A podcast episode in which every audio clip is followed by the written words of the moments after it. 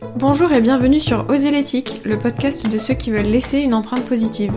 Mode éthique, écologie, entrepreneuriat engagé, slow life, respect des animaux, cheminons ensemble vers un quotidien plus éthique. Au fil des épisodes, Minu sur Terre, marque de mode éco-responsable et vegan, vous livre toutes ces astuces et donne la parole à ceux qui agissent. Je m'appelle Emma, je suis responsable web marketing chez Minu sur Terre et je vous souhaite une bonne écoute.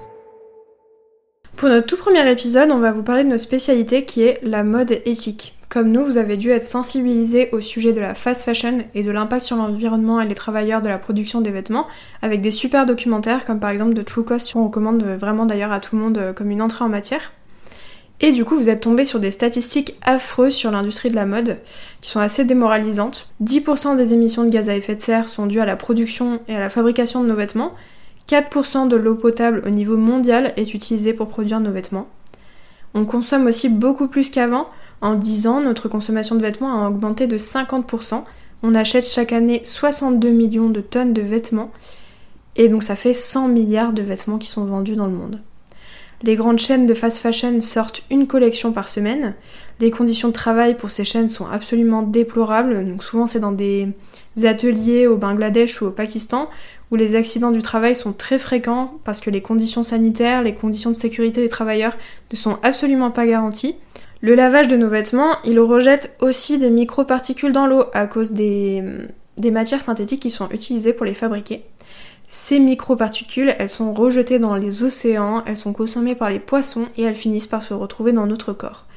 Et pour finir en apothéose, on se débarrasse chaque année en Europe de 4 millions de tonnes de textiles 80% sont jetés avec les ordures ménagères et finissent par être enfouis ou incinérés. Il y a seulement 10% qui sont revendus en seconde main pour être portés une nouvelle fois et 10% qui sont recyclés. Donc voilà, c'est quand même un constat globalement assez déprimant. Donc je suis désolée, je commence ce premier épisode avec euh, quelque chose de pas forcément très encourageant, mais au final, il faut le voir comme un point de départ, comme une prise de conscience pour changer ses habitudes.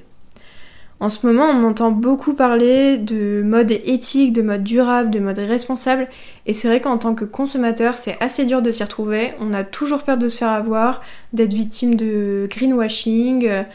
On sait jamais vraiment si les marques sont bien intentionnées.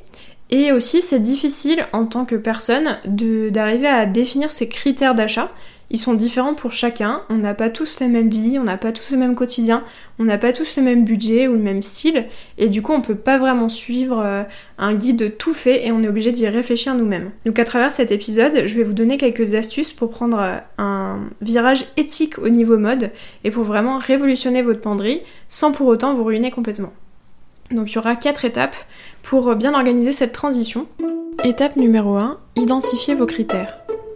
La première étape, ça peut être d'identifier vos critères. Identifier vos critères en matière de mode, ça va être essentiel pour vraiment faire un changement de long terme. Et du coup, cette première étape, ça va être identifier ce sur quoi vous n'êtes pas prêt à faire des concessions.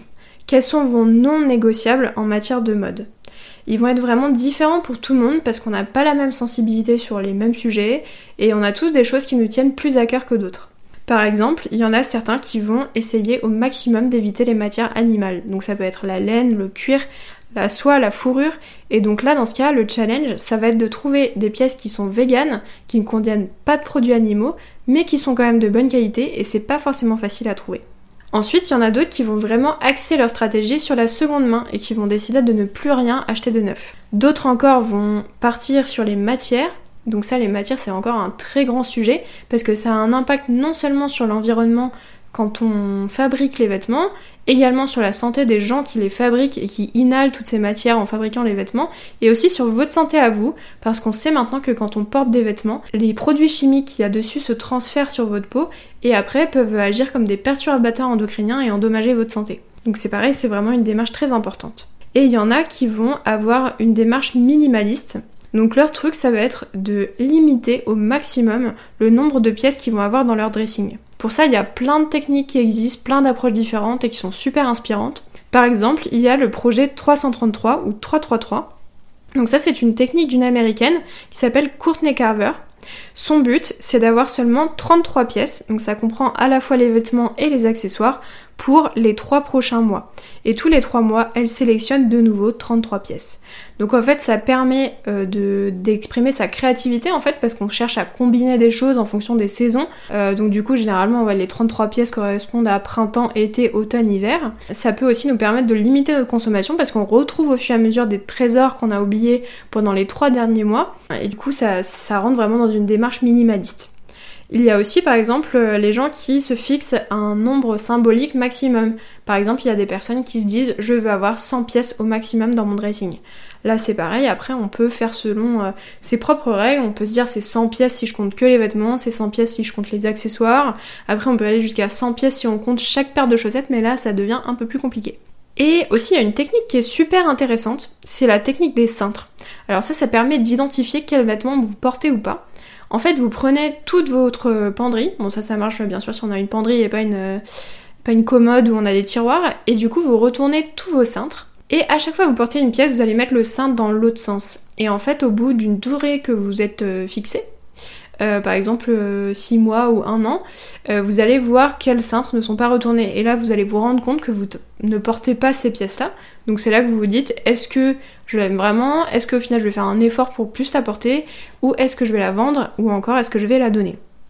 Donc bref, il y a plein de stratégies différentes. Et donc du coup, cette première étape est vraiment super importante. Ça va être d'identifier vos non négociables. Par exemple, pour vous, la fabrication européenne, c'est essentiel. Par exemple, vous voulez limiter au maximum vos achats neufs. Vous voulez avoir peu de vêtements. Enfin, ça peut être vraiment, ça, ça dépend de chaque personne. Et en fait, ça permet de se concentrer, d'avoir une liste comme ça, et d'avoir un objectif, et de pas s'éparpiller et d'abandonner au bout de deux semaines parce qu'on trouve que c'est vraiment euh, trop, euh, trop fatigant comme démarche. Étape numéro 2, faire un tri dans son dressing. Ensuite, après cette première étape, il y a l'étape numéro 2 qui est de faire un tri dans son dressing. Souvent, on a beaucoup plus de vêtements qu'on ne le pense. Il y a une règle comme ça qui dit qu'on porte 80% du temps seulement 20% de son dressing.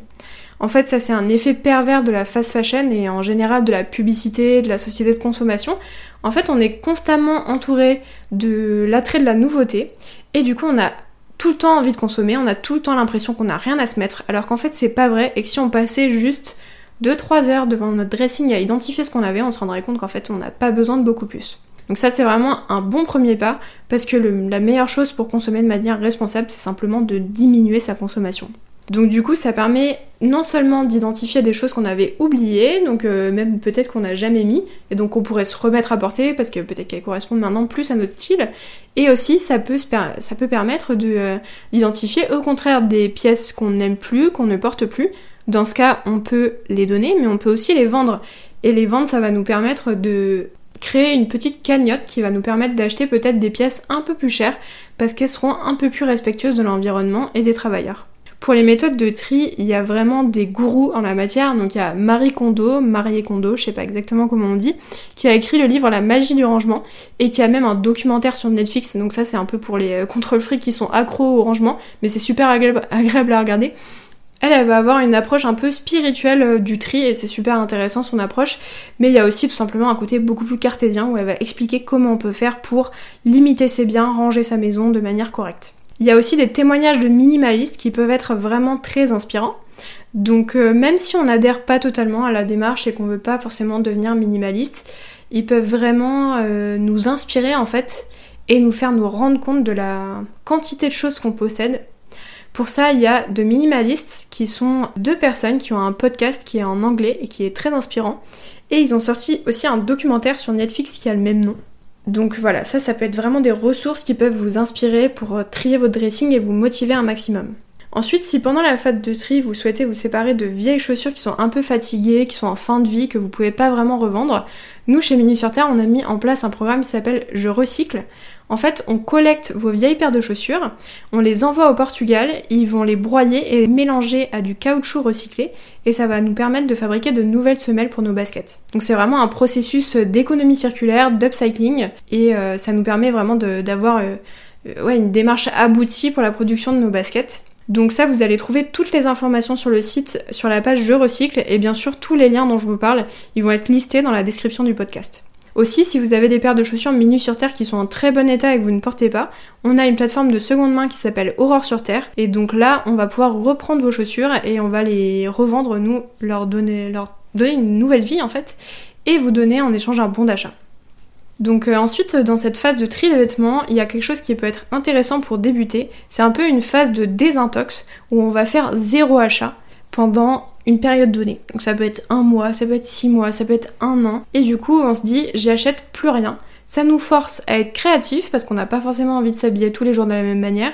Sauf si on fait partie de la team télétravail et que là on est très à l'aise en jogging, ça je suis d'accord. Mais du coup ça peut vraiment nous inspirer et en plus avec tout l'argent qu'on a économisé, on peut après se faire super plaisir en s'achetant une belle pièce, un truc qu'on voulait depuis longtemps, un achat réfléchi et avec des super conditions de fabrication, des super matières. Donc pour ça, il y a sur Instagram Ellie Killeuse qui fait un défi zéro shopping cette année et qui donne plein d'idées pour euh, amorcer la démarche et pour être inspiré avec un hashtag, donc c'est le hashtag défi zéro où vous pouvez retrouver tous ces tips.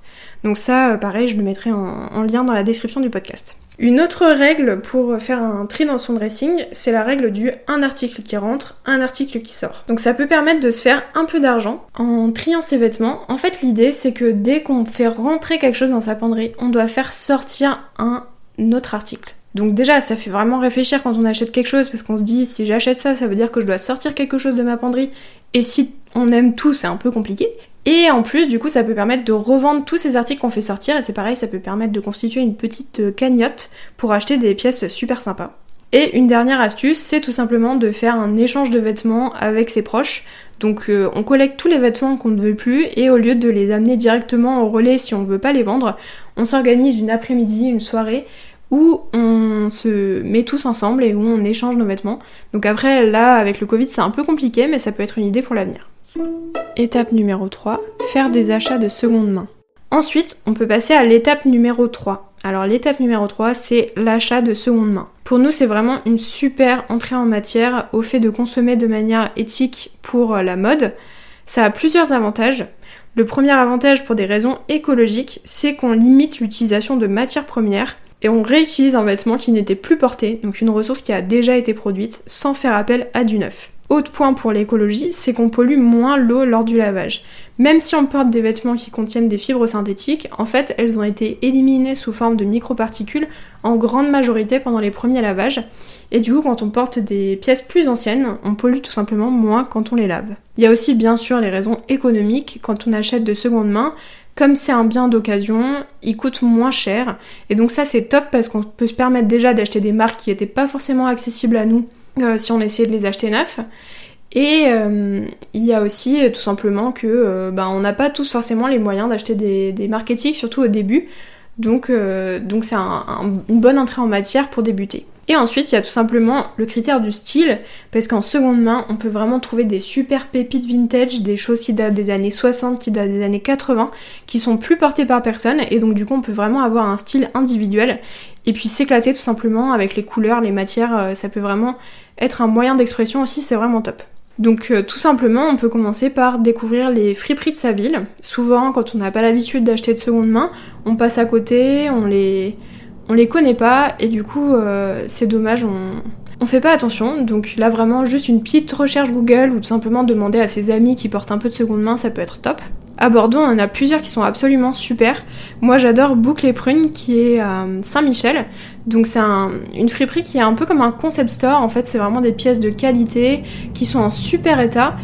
Et euh, la boutique fait vraiment moderne. Il n'y a pas un peu cette, euh, atmosphère euh, grenier de grand-mère que moi j'aime bien aussi dans les autres friperies, mais là du coup c'est vraiment classé par taille. On dirait vraiment une boutique neuve. Enfin, c'est très agréable. Moi j'aime beaucoup.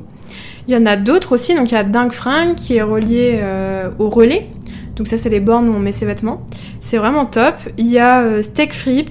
Il y a encore Blue Madone, il y a Trafic, il y en a vraiment plein. Vous tapez Friperie Bordeaux sur Google, vous en avez plein. Et ça permet de soutenir les petits commerçants en cette période difficile il y a aussi l'occasion en ligne. Donc pour les chaussures, bien sûr, on va vous parler de l'Aurore sur Terre. L'Aurore sur Terre, c'est la plateforme de seconde main qu'on a mis en place. Donc on revend dessus des paires qui sont en excellent état et qu'on a racheté aux clientes de Minu sur Terre. On a vraiment un process où on vérifie l'état des paires déjà en amont, on demande des photos, etc. Donc on sait que c'est vraiment des chaussures qui vont être en très bon état et, euh, ça c'est vraiment la garantie qu'on essaie de vous donner. Il y a aussi des prototypes qui ont été portés seulement lors du shooting, donc c'est les, paires qui sont vraiment identiques à celles qui sont vendues, qui sont produits seulement euh, en 37 pour nos shootings avant, et du coup ils sont portés par les mannequins pendant 10-15 minutes, et ensuite nous on les conserve, et ça nous permet de vous les vendre à prix doux alors qu'elles sont vraiment en excellent état. Et il y a aussi des paires avec des petits défauts, donc ça ça va être des défauts minimes en fait qui nous empêchent de les vendre, et là, on vous les propose à prix réduit en identifiant bien le défaut, comme ça vous savez à quoi vous attendre. Généralement, c'est vraiment pas des choses gênantes. On essaie de mettre en place des arrivages réguliers sur cette plateforme pour vous permettre de profiter régulièrement de paires d'anciennes collections ou même des collections actuelles à prix doux. Ensuite, sur internet, il y a plein de sites de seconde main. Donc, déjà, on va citer le site qui est aussi une application Vinted. Donc là, voilà, c'est vraiment connu par tout le monde maintenant. Ils ont même fait des pubs à la télé. Enfin, bon, c'est un peu les superstars de la seconde main. Mais c'est vrai qu'après la, prochaine, la première fois pardon, qu'on télécharge l'application, on se sent un peu perdu parce qu'il y a énormément de vendeurs, énormément de vêtements, la qualité on sait pas trop, les photos sont pas toujours super flatteuses, enfin on est vite perdu. Pour nous, il y a plusieurs conseils à mettre en place. Déjà, ce qui est top, c'est que la marque, elle a mis en place l'application, pardon, a mis en place des filtres qui permettent de cibler sa requête de manière très précise. Donc on peut choisir la taille, on peut choisir la couleur, on peut choisir le type de vêtement. C'est vraiment très précis et ensuite on peut taper un mot. Donc euh, en fait ça nous permet de, vraiment cibler un vêtement en particulier, de pas s'éparpiller, de se perdre complètement sur la plateforme. Ensuite, une autre astuce, ça va être de rechercher des marques qu'on aime bien. Parce que généralement, si jamais quand on se rend dans la boutique, on est fan des vêtements, quand ils seront d'occasion, ils vont nous plaire aussi. Donc ça, ça peut être une bonne entrée en matière. On peut aussi suivre le dressing des personnes dont on aime bien le style, parce que souvent elles mettent euh, de nouvelles pièces en ligne et on peut comme ça les suivre et être au courant dès qu'elles les, publient. Et on peut aussi tout simplement regarder comment le vendeur est noté avant de commander. On a aussi trouvé d'autres sites internet euh, qui vendent de la seconde main et qui sont vraiment top. Donc là je vais vous donner les noms, il y aura tous les liens en barre de description. Donc il y a par exemple le site percentile.fr, il y a aussi onceagain.fr, patatam.com, Crush On qui fait du vintage, c'est vraiment top. Il y a Asos Marketplace. Donc euh, en fait là sur Asos, il y a vraiment il y a un onglet Marketplace où il y a des super pièces vintage, des friperies qui sont pas forcément françaises d'ailleurs, souvent c'est anglo-saxon, c'est vraiment bien. Il y a aussi tout simplement Etsy. Et après, il y a Instagram qui peut être un super outil pour ça parce qu'on peut taper euh, euh, des, recherches avec des hashtags comme friperie, vintage ou encore friperie en ligne. Et là, on tombe sur des comptes de, de fripes euh, qui sont vendus sur internet.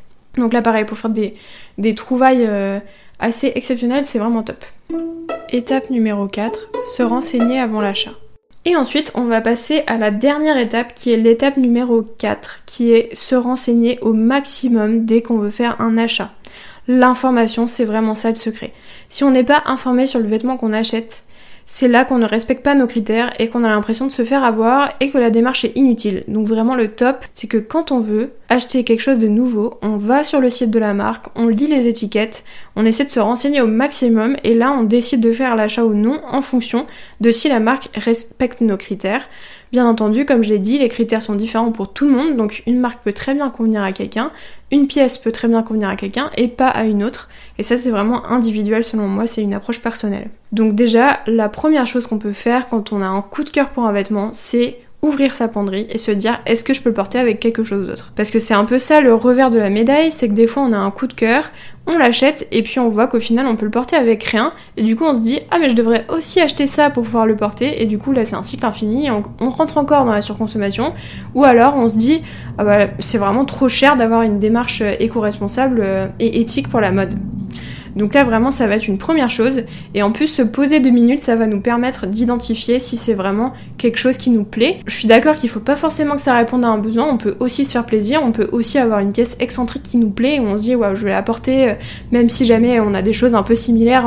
Euh, enfin c'est pas grave tant qu'on a un coup de cœur et que c'est vraiment euh, quelque chose qu'on veut, il faut aussi savoir se faire plaisir.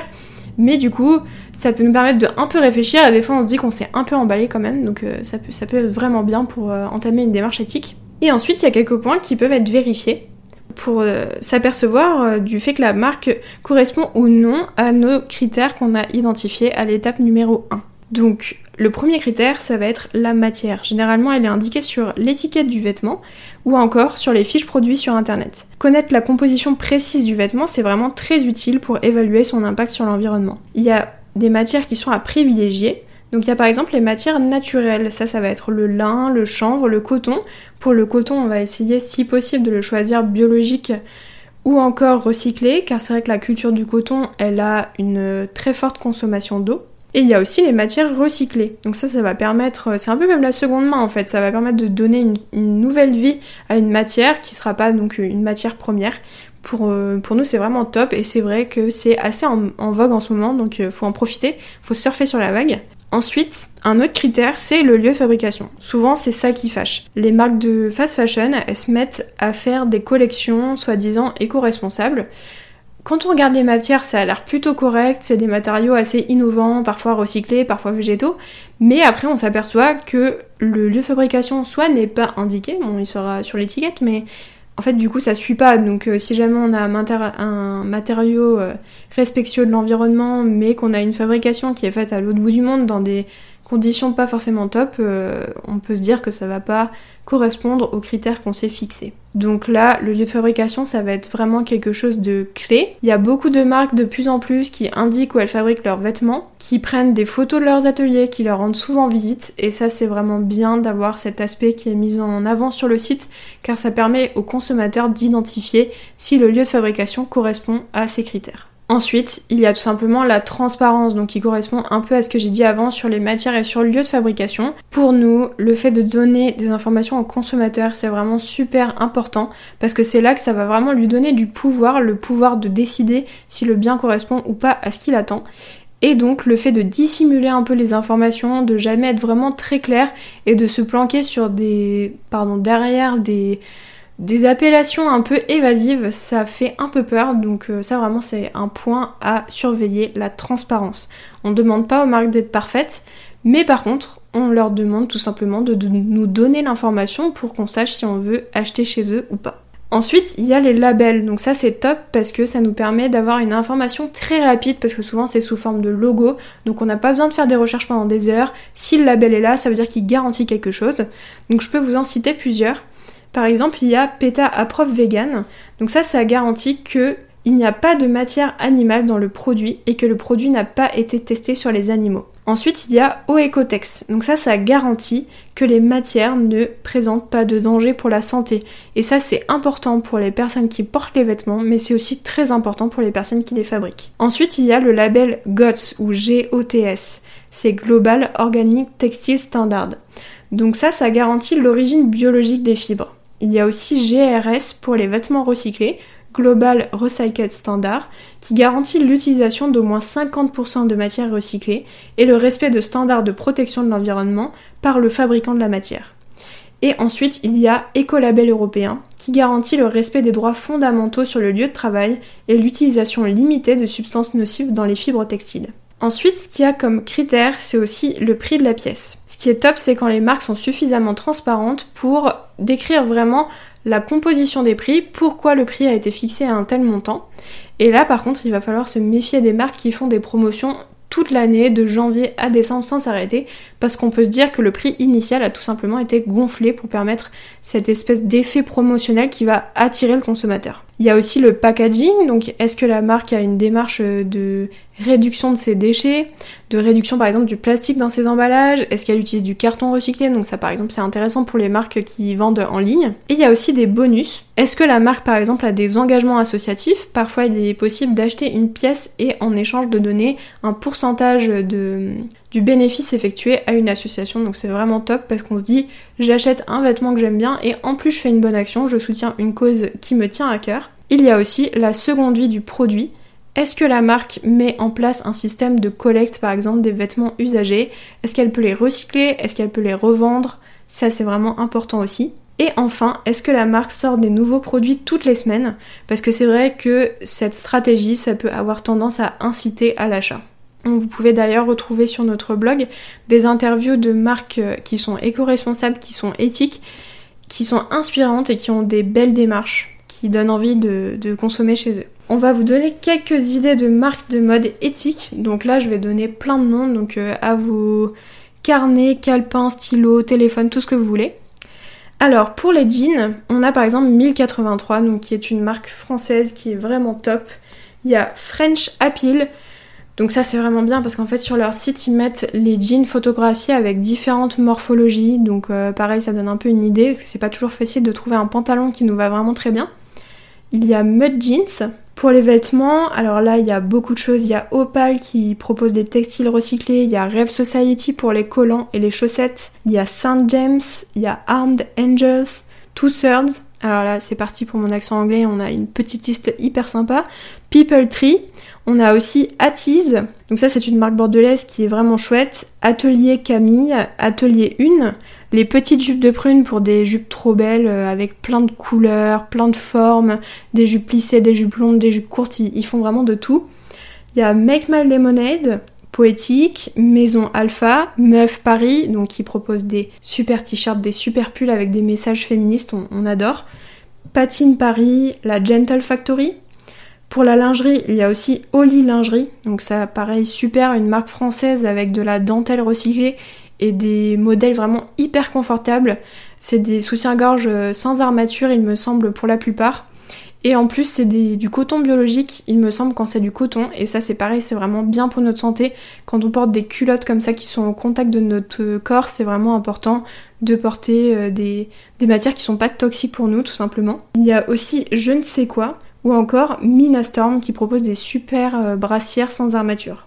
Pour les bijoux, enfin, il y a la sublime marque Aglaya Co qu'on adore absolument. Il y a Apache Bijoux, qui est une marque bordelaise et qui a d'ailleurs euh, une boutique rue Saint-James pour les Bordelais. Et il y a aussi Hors du Monde, donc ça c'est plus pour le côté joaillerie, c'est un peu plus haut de gamme. Si je devais vous donner un dernier conseil, une étape numéro 5, ce serait qu'il faut pas se mettre la pression. C'est pas grave si de temps en temps on achète une pièce fast fashion, ça ruine pas tous nos efforts, c'est pas une excuse pour se dire ah bah de toute façon maintenant ça y est j'ai craqué donc euh, je reviens du côté obscur de la mode. Non pas du tout. Il faut savoir être indulgent envers soi-même parce que c'est pas facile. On est entouré de publicité, on est entouré de gens qui comprennent pas forcément la démarche ou qui sont pas sensibilisés tout simplement. Donc c'est pas tous les jours facile de, sortir un peu de ce système-là. Et puis ça peut arriver aussi de faire des erreurs. Parfois on croit qu'on a fait un achat super éthique et au final on se renseigne un peu et on s'aperçoit que c'était pas si terrible que ça. Mais c'est l'intention qui compte. Et puis si on a une belle stratégie et que tout simplement on prend du plaisir à s'orienter vers un dressing plus responsable, ça ne peut que bien se passer. Voilà, j'espère que vous avez vraiment apprécié ce premier épisode. En tout cas, moi j'ai adoré le faire et je vous donne rendez-vous très bientôt pour le prochain. Si vous avez apprécié cet épisode, n'hésitez pas à noter notre podcast, à nous laisser un commentaire ou à le partager sur les réseaux sociaux. Vous pouvez retrouver Minu sur Terre sur Instagram et Facebook, ainsi que sur notre site minusurterre.com. A bientôt pour une prochaine écoute